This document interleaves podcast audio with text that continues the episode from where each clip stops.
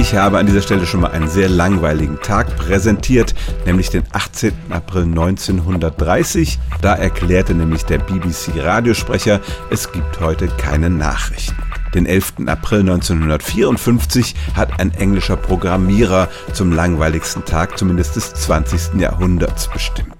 Dieser Mann hat selber eine Wissensdatenbank aufgebaut, in die er 300 Millionen Fakten, Daten und Namen eingegeben hat und dieser Tag im April war derjenige, der mit den wenigsten Fakten verbunden war. Es gab zu dem Tag lediglich drei Informationshäppchen. In Belgien wurde ein Parlament gewählt, ein Fußballspieler namens Jack Shufflebotham starb und ein türkischer Elektroingenieur namens Abdullah Atalar wurde geboren. Ob der Tag wirklich langweilig war, die Frage wird jeder, der damals gelebt hat, wahrscheinlich anders beantworten. Aber schaut man auf historische Ereignisse von allgemeinem Interesse, dann ist am 11. April 1954 wirklich außerordentlich wenig passiert. Stellen auch Sie Ihre alltäglichste Frage unter stimmtz.radio1.de.